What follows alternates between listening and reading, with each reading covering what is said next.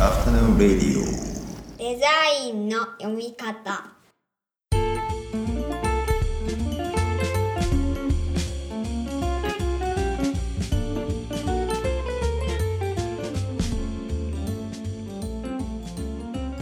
アフタヌーンレディオデザインの読み方。大林博です。こんにちは。中村正弘です。こんにちは。この番組は我々2人がデザインの基礎過程をプロトタイピングするプロジェクトデザインの読み方のポッドキャストになります。はいじゃあ今今回もよろしくお願いします、お願いします。えっ、と今回はですね、えー前回少し触れた東洋美術学校コードコミュニケーションデザイン専攻卒業制作図録の中に入っているこの何て言うんでしょうね。まあ学科の説明みたいなところに、えーカリキュラムというか教育プログラムうん。が載ってましてでちょっとまあここの教育プログラムについていろいろ話ができればなとうん。いうふうに思っています。これがあれですよね、えっ、と2017年に、まあ、中村先生が作ったというかデザインした教育プログラムって感じなんですかね。うん、そうですね。まあ、割と僕が入ったのが、あ入ったというか、東洋美術学校に入ったのが2009年で、で、その当時から割とカリキュラムの改正みたいなのは、割と言われてたんですよね。で、それで、はい。ろいろ試行錯誤しながら、まあ、同僚の方々含め、あるいはその講師の方々含め、行って、一応ね、2013年ぐらいから割と今のひな形みたいなのができたんですよね。うでんで2017年にここに掲載されているカリキュラムができて、まあ、それが一つのあの完成形だったかなっていう印象ですかね。うんなんで、まあ今日話したいテーマは、まあこのデザインの読み方っていうプロジェクトの、まあまさにテーマというか、デザインの基礎過程のプロトタイピングみたいな話を今日はしたくて、なんで、あれですよね、えっ、と、まあ10年以上、東洋美術学校のそのコミュニケーションデザイン専攻に関わられてたってことですよね。そうですね。結局11年になるんですよね。11年、ああ、なるほど、なるほど。2009年から2021年の3月までですよね。だかうんら。まあ、そう思うと長いですね。そうですね。えっと、もう1年で一周するから、そうなんです ディケイドはね、もう過ぎてますフィールドは過ぎてるう。うん。ただ、あの、4年生の学校だったんで、実際は3回転なんですよね。ああ、なるほど、なるほど。3回転、ん ?3、そうですね。ぐらいなんで、うんなんかそう思うと、なんか、改めて思うと長くいたなって思いつつも、実際はそんなになんかターンがなかったなっていう感じですかうね。ん。なんか僕があれなんですよ東洋美術学校でその、えー非常勤をやり始めたのが2013年で、うんなんでちょうど今、えー、と8年になるのかな？うんな長いですね、それでもね、8年で。まあ長い方ですよね。で、えっと、その最初に僕がその授業をしてる時に、結構生徒とかに話をしてると、まあ、その基礎用語というか、その、例えばインターフェースとか、ユーザビリティみたいな、まあ、その、テクニカルタームとも言えないレベルの基礎的なデザイン用語であるじゃないですか。なんかそれを、えっ、と、まあ、例えばユーザーインターフェースがとかっていうと、結構ポカンとするような生徒が多かったんですね。でも、あの、かといって何かこう、あの、デザインの作業をさせると、意外とすこうスキルは高かったりするんですけど、まあ、あくまでこう感覚でやっていて、そのやってることの説明はできないみたいな感じが多かったんですけど、まあ、この中村先生が作った、その授業プログラムに変わってからの生徒が本当に優秀になった、その感覚があってというか、まあ、割とそれを実感していて、で、どう変わったかっていうと、なんかこう、デザインの基礎体力というか、まあ、ちゃんとリテラシーと工学心があるみたいな状態の生徒がすごく増えたなと思っていて、なんで、まあ、実際にこの効果があったカリキュラムとして、まあ、いろいろこう見ていきたいなっていうふうに思ってるんですけど、これがあれですよね、えっ、と、ちゃんとこの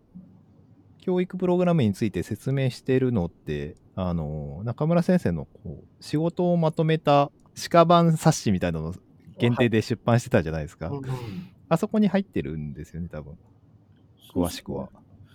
詳しくはそこに入ってますね。で、あの話自体は、えっと、2019年かな ?2019 年の3月にあのソフトバンク、あのフォントプラスデーで話した内容、ああ、はいはいはいはい。でだからまあ2019年の時点ではちょっと人足らなくて、割とああいう感じで人の前で話せるようになったかなというところですね。で、まあ、ちょっとさっきの大林先生の話に補足すれば、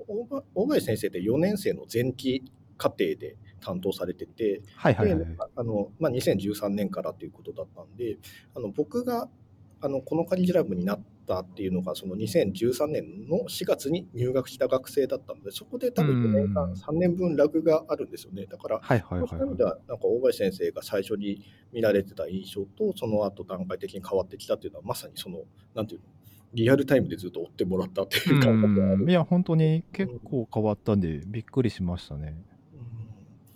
そうですね。なんで、まあ、その僕のあの昨年まとめた冊子と、そのソフトバンクのその元となった講演と、あと、この卒業アルバムの、まあ卒業じゃない、卒業制作の図録か。がこの、うんこの卒業アルバムではない。顔写真載ってないですからね。まあ、今年の3月、これもちょっと補足をすれば、あの今年感染症の関係で卒業制作展、結構来場者が少なかったっていうこともあって、うんちょっと図録を作ることになったんですよね。で、はいはいはい。まあ、作るだけだとちょっとあれだし、ページも余るっていうことなので、まあ、後半その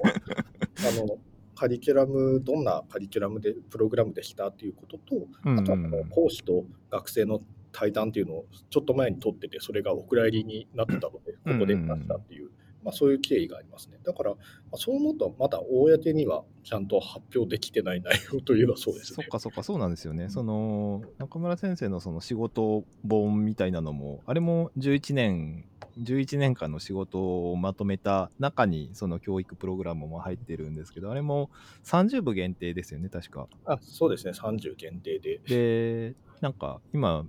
えー、とノノートとかを見ると送料込みで1万3000円で売ってたものが全部売れちゃったんでもう手に入れることはできないってことですよね。そうですね、まあ、ね、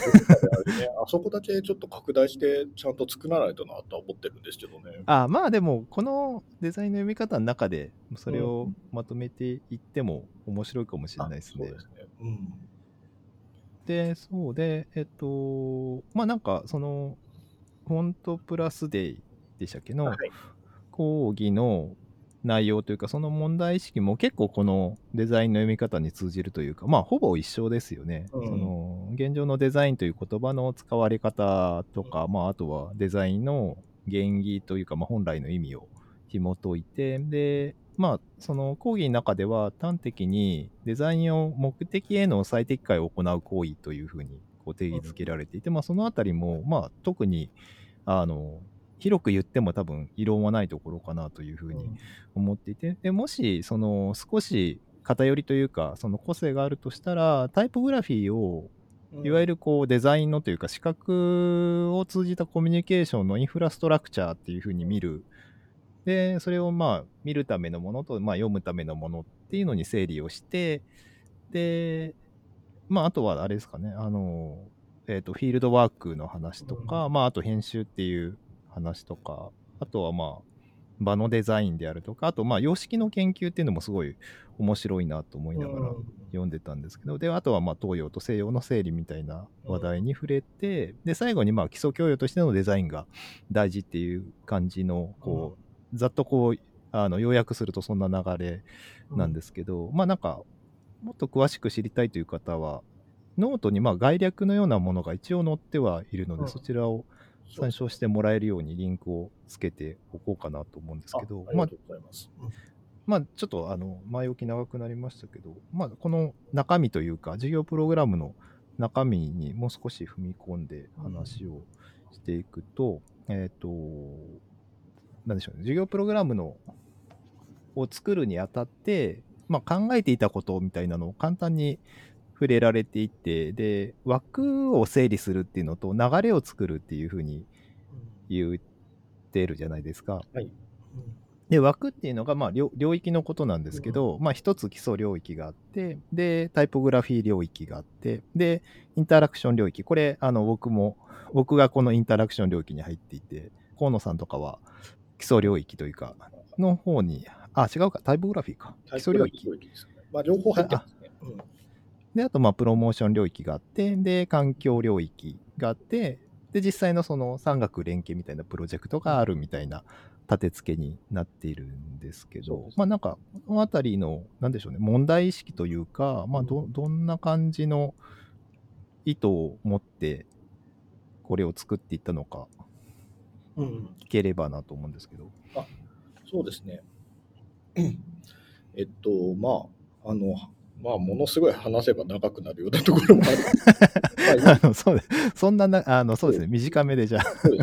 まあ、要約するとすれば、まあ、もともとその4年生のそういうグラフィックデザイン系の学科っていう匂いが強かったんですよね。で、うん。まあ、割とその、なんでしょうね、広告制作と、まあ、イラストレーションみたいな、そのに日本軸みたいなので言ってたんですよ。まあ、なんでしょうね、いまいちやっぱりその時代に対して最適化できてないところがあったというか、まあ、昔のアートスクールっぽいところはあったんですけれども、なんというか、あのまあ、それは東洋美術学校に限らず、割と2000年代以降って、いろんな大学が結構デザイン系のカリキュラムをいじった印象があるんですよね。うあのん、例えばその、いわゆる、まあ、むさび、たまびとかであれば、情報デザイン系の学科を設置したりとか、確かに。うん。であるいはその、まあ、慶応の SFC とかもそうですよね。いわゆるそれまで、あのアートスクールじゃないところので、ちょっとデザイン系の教育みたいなのが試みられるような節があって、うんでそれを踏まえると、なんでしょうね、ちょっと、なんか、昔の美大を追っかけるようなカリキュラムでは、到底その、今のデザインってあの追いつかないだろうっていう意識があったんですよね。でその頃なんですけれども、まあなんでしょうね、もうあの自分が 辞めた立場だからまあ言えるっていうのもあるんです割とあの東洋美術学校で非常勤講師で授業を作ってる学校なんですよ。うん。で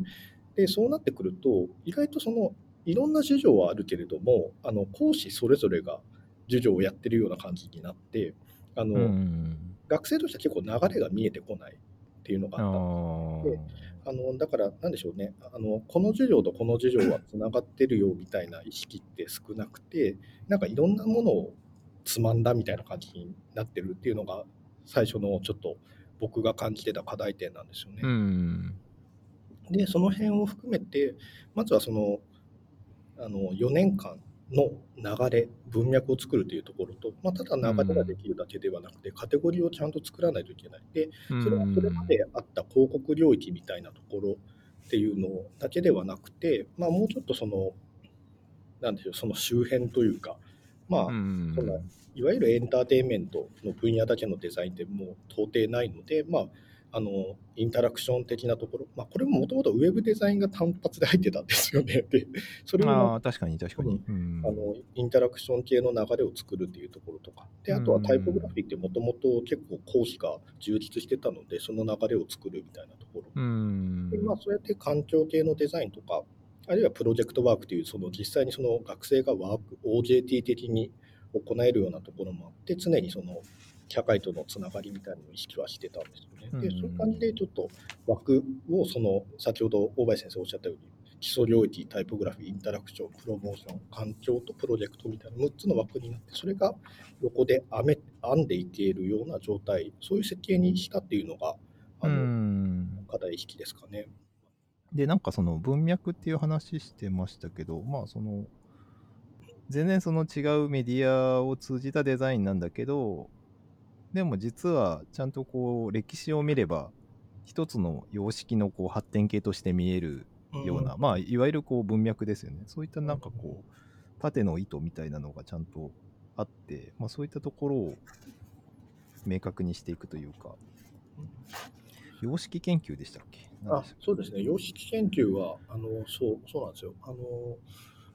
割とあの音楽系の学生、学校とか出た人とかと話すと、割と音大生って様式研究しっかりやってるんですよね。まあ、様式研究という言い方かどうかわからないけれども、例はいはいはい。えばその、あのまあね、バロックとロマン派の違いとか、それぞれの派の違いとか、あるいはなんか国による特徴、時代による特徴とか、なんか基本的に全部頭と体に入ってますよね、彼彼らは。ででそれそういう素養があるから多分いろんなアレンジとかが展開できるんだろうけれども、はいはい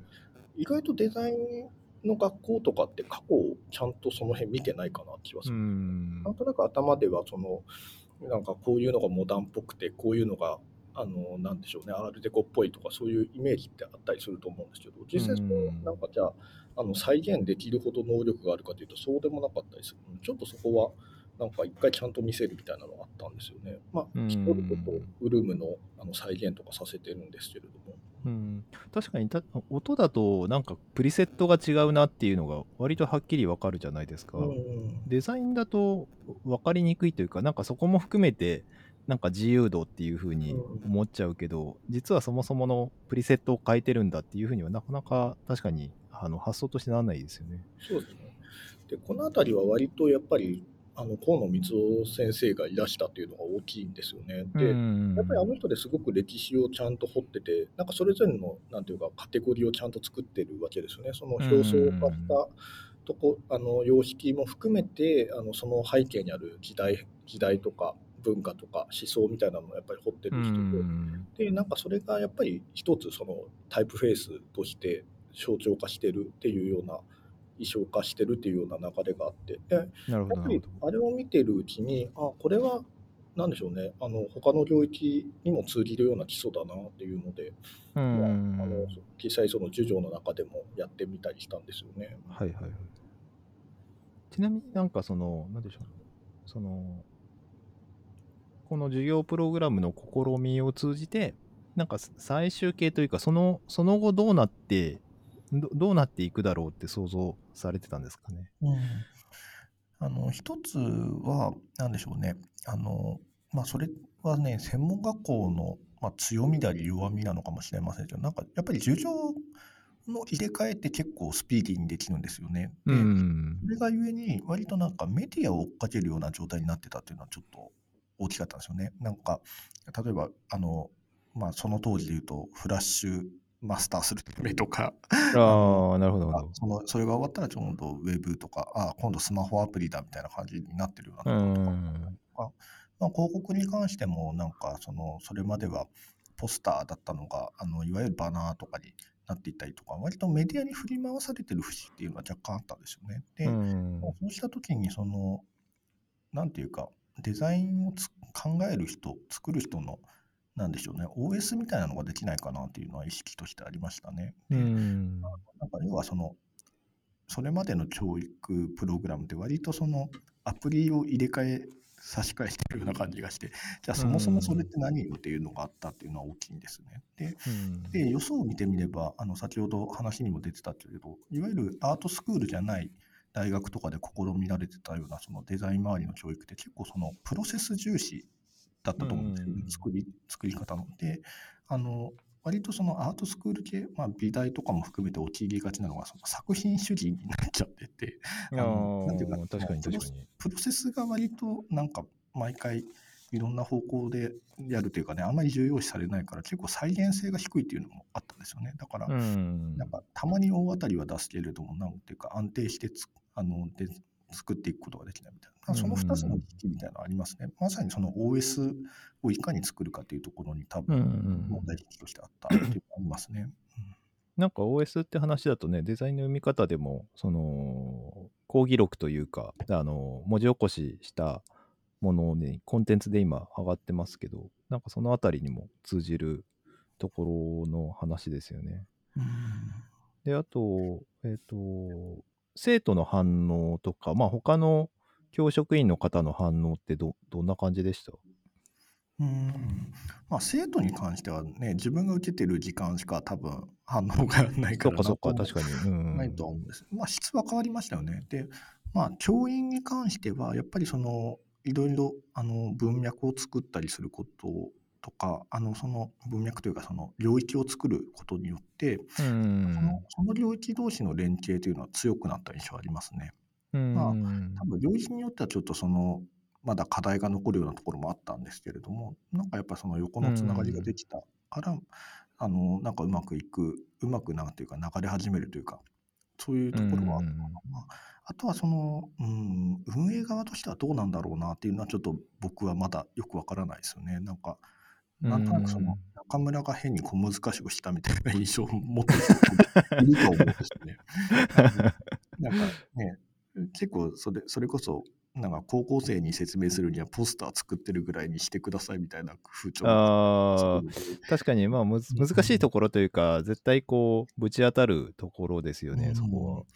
そうですね。だから、なんていうか、特にあの、東洋美術学校って割とす内部のスタッフは、あの卒業生が多いから、なんか、その辺うんの、ここまで変えることに対する、なんでしょうね、違和感、違和感じゃないと、ちょっと警戒感みたいなのはあったのかもしれないな。だから、そのあたりは、僕の中ではちょっとまだよく咀嚼できてないのかなっていうところですかね。うん。なるほどね。まあ、だから、そうですよね。その、僕がその当美に関わり始めて、まあ、中村先生とかと仲良くなったぐらいの頃って、どっちかっていうと、こう、なんて言うんでしょうね。こう、多分中村先生って、異端、異端って言っていいのかななんだろう。いや、なんかその、まあ、異端って感じだったと思うんですけど、うんまあ、まあ、でも別にそんなになんか振り回されて変わってるわけではないので、うん。意外となんかこっちの方が、そのスタンダードなものにうんなたんじゃないかなっていう気はしますよね。うんなんかその生徒たちの、まあ、工学心ってさっき言い方しましたけど、何が変わったって何かをこう取り組む前に、そのちゃんとインプットをうん。ん量として結構ちゃんとするっていうのを前提に動いてたりとかするんで、そのあたりはかなり変わったなって、いきなりこう作り始めるっていう感じではなくて、ちゃんとその素材を集めてからどう作るか考えるっていうところがかなり大きく変わったんで、うん。なんかそのあたりは、あれですね、あの僕の中で一番こう、お大きな変化というか、なんか言わなくていい、一番言いたくないじゃないですか、そのなんか、ちゃんとこう、調べないと分かんなくないみたいな話とかは、なかなか言っても伝わんなかったりするんで、そうですね。やっぱりそのあたりプロセス重視にあの切り替えていく意識っていうのはありましたね。やっぱりうんなんでしょうね。あの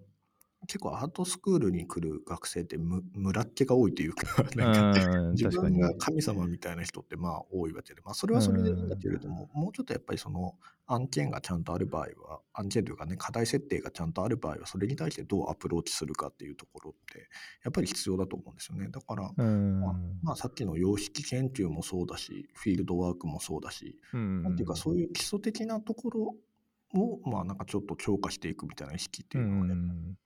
あったし、それはだいぶ根付いたかなという印象はありますね。うん、なんかそのさっき作品主義って言われてましたけど、まあ、作品主義っていうよりは作家主義みたいな意識うんなのかもしれないですね、なんかそれぞれが。うですねうんそうですね。こ、子としていかになんか成立するかみたいなところにうん、難しいですね、確かに。なんかこうんう、下地があった上でこう伸ばすみたいなのって、なんかバランスの問題だと思うんで、うん。はい、じゃあ今日はちょっといろいろデザインの基礎過程を考えるにあたって、実際にその基礎過程を考えた、その、検証というか、まうんあ、あの、考えたものに対していろいろ話をしていきましたけど、また今度、この辺ももう少しこう深掘りしていければなとあ。思います。まあ、こ なんでしょうね、もうその領域ごとというか、それぞれどんなことを考えて、どんなことをしたのかとか、まあ、どどんな人が何をやったのかとか、うんまあ、あの、河野さんに聞いたりとか、そういうイメージですけど。あ、いいですね。なんか うんそうですね。河野さんがね、毎年なんか教科書作られてますもんね。うん、あの方もだからタイポグラフィーの基礎過程をプロトタイピングされてますね、ひたすら。プロトタイピングしてますよね。うんだからやっぱりああいう人がいいらしたっていうのはすごく大きいと思うんですよね。だから、この卒業制作図録で最後座談会のインタビューに出ていただいている人たちっていうやっぱりその僕としてすごく頼りにしてた方々だったりするのでなんか,、ううんん。なんかやっぱりこの人たちがいたからこそ成立したっていうのはありますよね。なるほど、なるほど。まあ、ちなみにそのインタラクション領域では大橋先生が 出ていただいてそうるので。ですね。基礎領域が中村先生で、で、でタイポグラフィーが河野さんで、インタラクティブデザインが僕で、で、あ、そっかそっか、セールスプロモーション和田さんか。そうですね。あの方がやっぱり一番、ああの、で、環境は竹内さん、確かにはい確かに。もうこうなってくると、もう固有名詞で何のこっちゃわかんないかもししれないですけど。す もうスタッフ側の話ですよね。これも確かにそうですね。でもまあなんか皆さん非常勤なんで、なんかまあもしかすると、そのデザインの読み方を中心にこういろいろ活動してると、また接点がある方かなというふうに思うんで。そうですね。まあ、日頃学校以外の仕事をされてますからね。そうですね、んまあ面白い方ですよ。じゃあちょっと今日はこの辺りで終わりにしましょうか。はい。ありがとうございます。はい、ありがとうございました。それでは皆さん、また次回お会いしましょう。この後も素敵な午後をお過ごしください。